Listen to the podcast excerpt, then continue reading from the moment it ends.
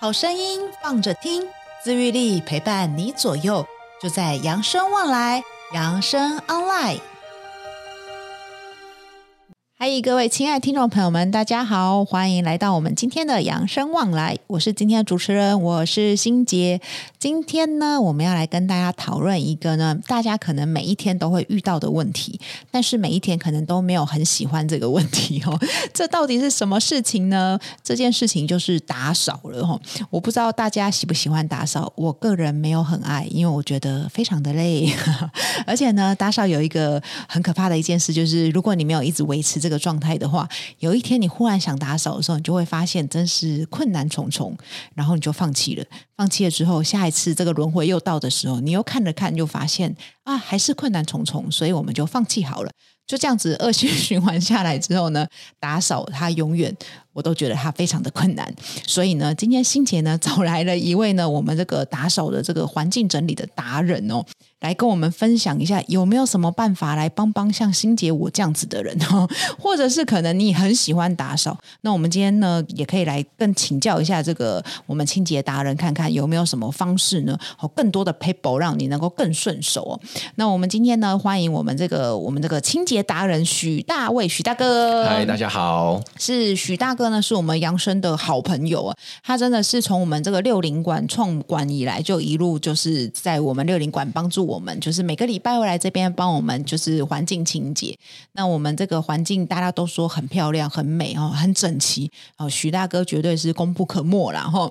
那今天我们邀请到许大哥呢，就是因为他是个这个我们刚刚讲的话，这个清洁达人，所以我们今天想要来问问看许大哥关于打扫这件事情哦。他这件事情老实说，说难真的也不难。哦，就是一个体力活，然后呢，但是说简单，我觉得好像有很多妹妹嘎嘎呢。哦，那今天想来问问看徐大哥有什么这些妹妹嘎嘎可以来跟我们分享呢？啊，呃，听众朋友大家好。那其实就就像主持人刚刚讲的哈，那打扫它的确是有一些呃让人不得不面对却又不想面对的难处哈。但是呢，呃。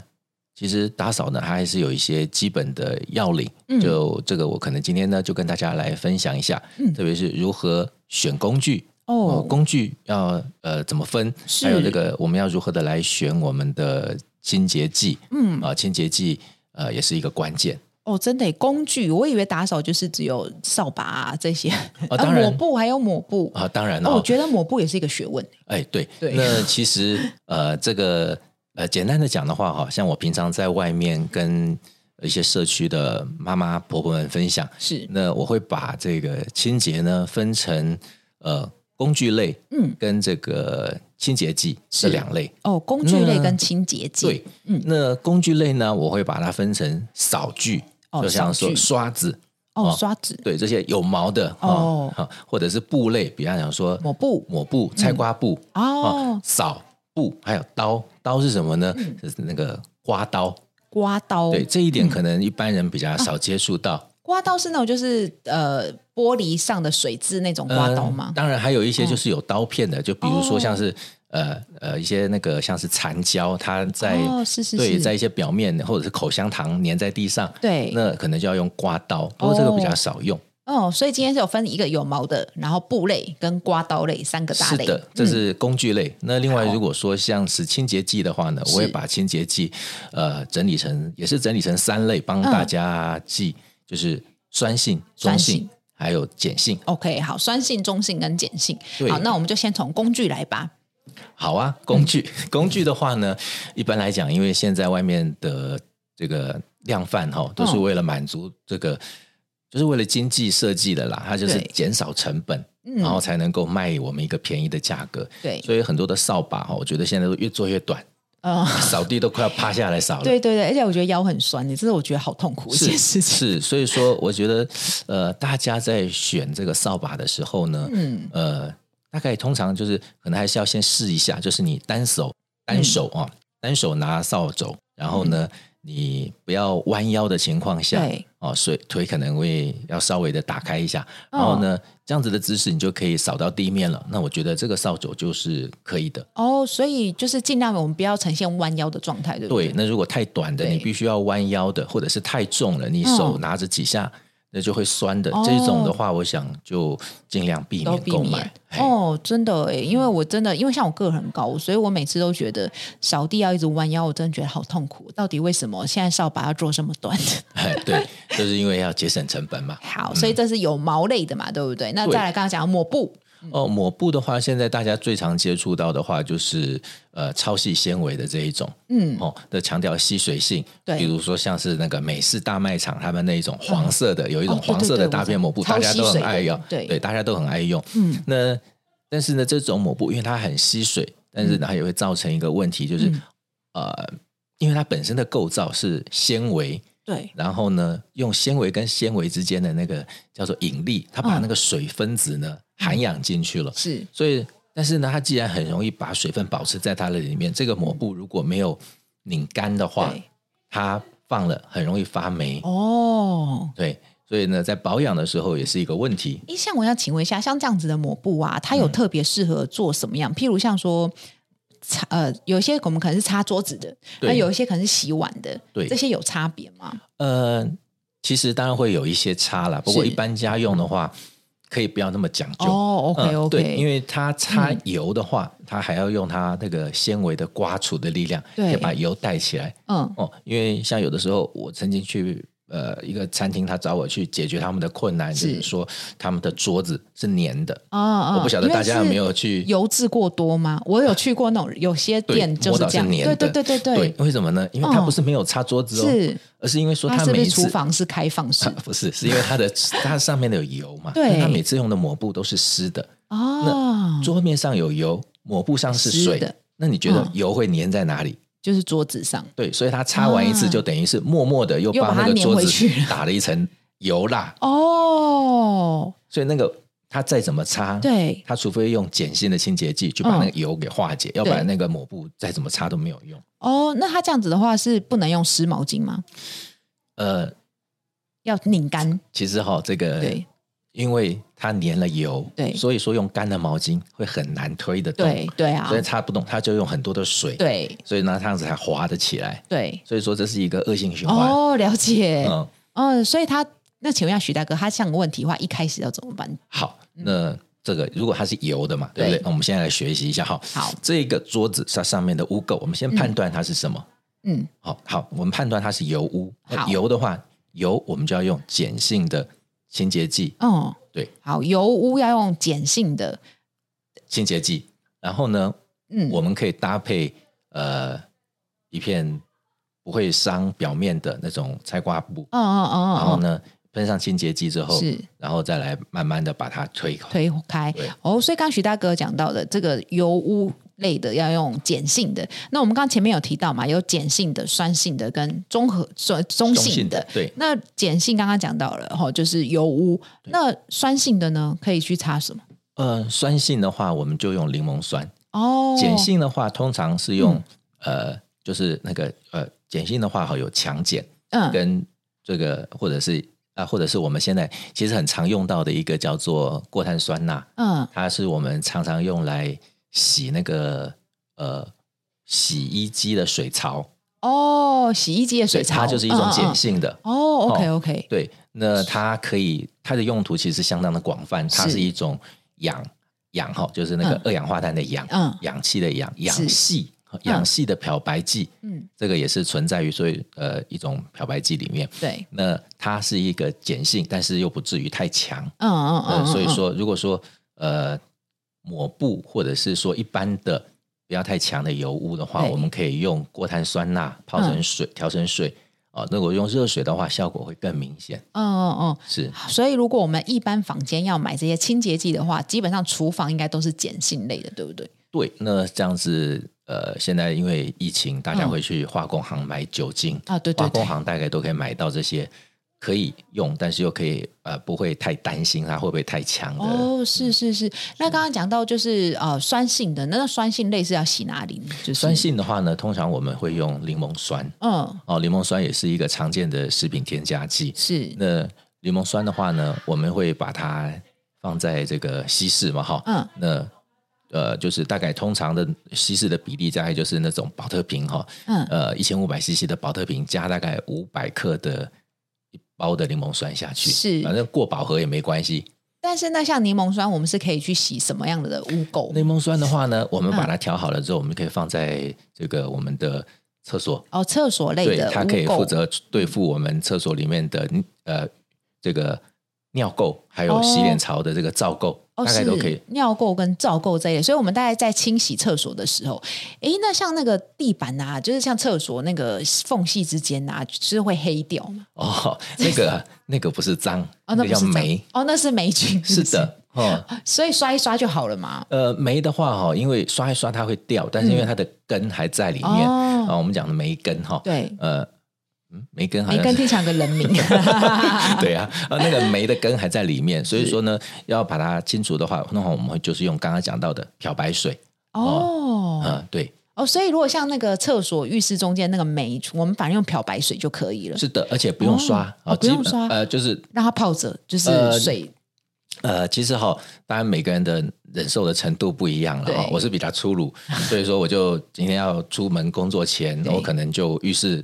我可能就是拿那个喷头，是，然后呢，稍微我又稍微稀释一下，大概一比一的稀释就好了，嗯、不稀释也没关系，只是味道会比较重。重 对，对。那你就把它在那个黑的地方喷一喷，嗯、然后就去上班。嗯，哦，反正就让它在那里，因为这个漂白水它会自然的就会消失了。是，然后就这个。然后霉呢，就回来的时候再水冲一冲，再冲一冲就好了。对，是的。哦，所以这样听起来霉菌还算相对好处理。哎，对，而且不用刷的那么辛苦了。哦，是是。哎，那我想请问一下，那种房子的壁癌，我们有办法处理吗？哦，壁癌的话，我们没有办法，就没办法，真的要找外面的。是的，那壁癌的话，一定要把它。挖掉，当然表面处理当然可以啦，贴个壁纸啊，或者是贴一个什么，但是它里面的话，久了还是会再浮出来，所以可能还是要请这个陶醉也好，把它敲掉，然后再重铺才可以。嗯，好的，那我们刚刚就是讲到了这个呃，有这个有毛的刷具嘛，对不对？对，然后再来就是抹布类的，好，抹布类，然后那再来，哎，那许大哥，你有推荐大家